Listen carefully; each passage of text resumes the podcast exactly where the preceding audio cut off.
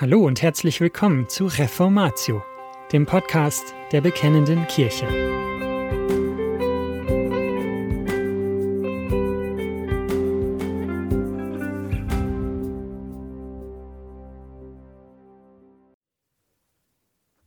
Brauchen wir Bekenntnisse? Teil 1 von Sascha Wallikort, erschienen in der BK-Ausgabe Nummer 88 im Jahr 2022.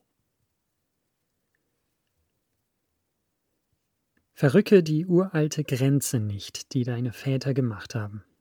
Sprüche 22, Vers 28. In unserem Kirchenverband United Reformed Churches in North America haben wir drei Bekenntnisse. Das niederländische Glaubensbekenntnis 1561, den Heidelberger Katechismus 1563 und die Dortrechter Glaubensartikel 1618 und 19.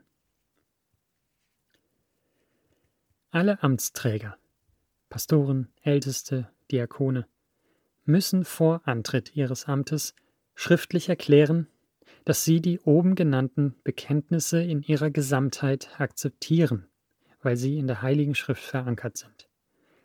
Sie geloben, dass sie es nicht nur unterlassen, Lehren zu verbreiten, die im Konflikt mit diesen drei Bekenntnisschriften stehen, sondern dass sie deren Inhalte auch gegen Angriffe verteidigen.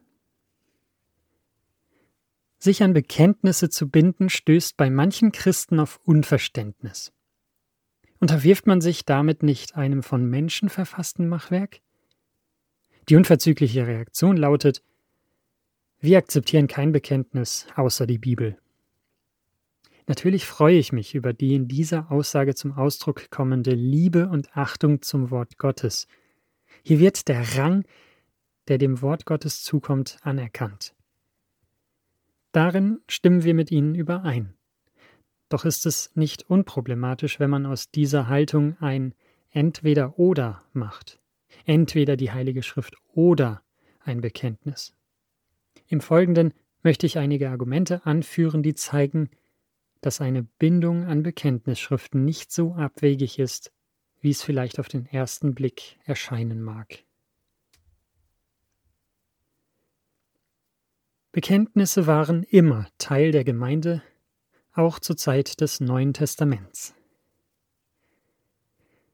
Es ist bekannt, dass bereits zur Zeit der Apostel ihr Lehrer versuchten, die junge Gemeinde mit einem falschen Evangelium zu infiltrieren. So ist zum Beispiel der Galaterbrief eine Warnung an die Gemeinden in Galatien bezüglich der Sekte der Judaisten. Diese Leute suchten ein Mischevangelium aus Gesetz und Gnade zu verbreiten. Eine Folge dieser Verwirrung war die Versammlung in Jerusalem, von der uns im 15. Kapitel der Apostelgeschichte berichtet wird. Diese Zusammenkunft der Apostel und Ältesten verfasste ein Schreiben, das an alle Gemeinden gesandt wurde. Faktisch war es ein Bekenntnis zum Evangelium. Dann traten die Gnostiker auf, die die jungen Gemeinden mit ihren hellenistisch-synkretistischen falschen Lehren in die Irre zu führen suchten. In den ersten Jahrhunderten wurden die Gemeinden Jesu Christi von einer Irrlehre nach der anderen angegriffen. Sie sahen sich permanent verpflichtet, diese abzuwehren und so die Gläubigen bei der gesunden Lehre zu erhalten. Aus diesem Grund traten von Anfang an Hirten der Gemeinde auf Synoden und Konzilien zusammen, die klarstellten, dass die aufgetretenen Irrlehren abzulehnen seien. Auf diese Weise bestätigten sie immer wieder die gesunde biblische Lehre. Auch diese Beschlüsse waren nichts anderes als Bekenntnisse. Ein sehr bekanntes Beispiel für ein solches Bekenntnis ist das sogenannte apostolische Glaubensbekenntnis. Dies wird bis zum heutigen Tag von bibeltreuen Gemeinden bekannt. Alle Gemeinden haben Bekenntnisse. Im Zuge des Abfassens dieses Beitrags habe ich mir die Internetseiten mehrerer Gemeinden in Deutschland und Österreich angeschaut. Die erklären, sie würden ein schriftlich fixiertes Glaubensbekenntnis ablehnen. Hier machte ich eine interessante Entdeckung. Alle diese Gemeinden haben auf ihren Internetseiten eine Rubrik, in der ihre Glaubenspositionen mehr oder weniger genau dargelegt sind. Selbst die Aussage, wir haben kein anderes Bekenntnis als die Bibel, ist bereits ein Bekenntnis, da es nicht aus der Heiligen Schrift selbst stammt, sondern eine Aussage über die Bibel macht. Aber auch wenn eine Gemeinde kein einziges Glaubensbekenntnis niedergeschrieben hätte, und sie würden zum Beispiel eine freie Baptistengemeinde ohne veröffentlichtes Glaubensbekenntnis besuchen und den Pastor bitten, ihr Kind zu taufen, würde dieser unverzüglich antworten, das tun wir hier nicht. Was ich damit sagen will, ist, dass jede Gemeinde ein Glaubensbekenntnis hat, egal ob dies nun niedergeschrieben ist oder nicht.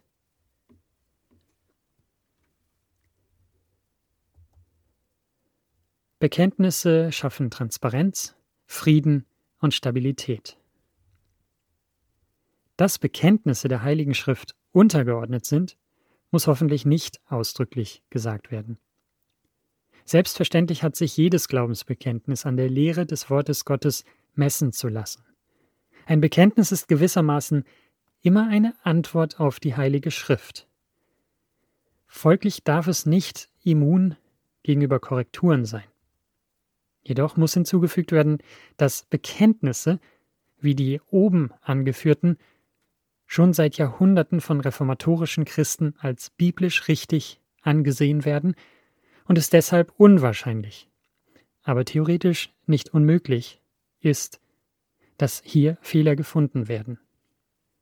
Wenn eine Gemeinde Bekenntnisse annimmt, dann zeigt dies jedem potenziellen Besucher, was in dieser Gemeinde geglaubt und gelehrt wird und wie die Heilige Schrift hier verstanden wird.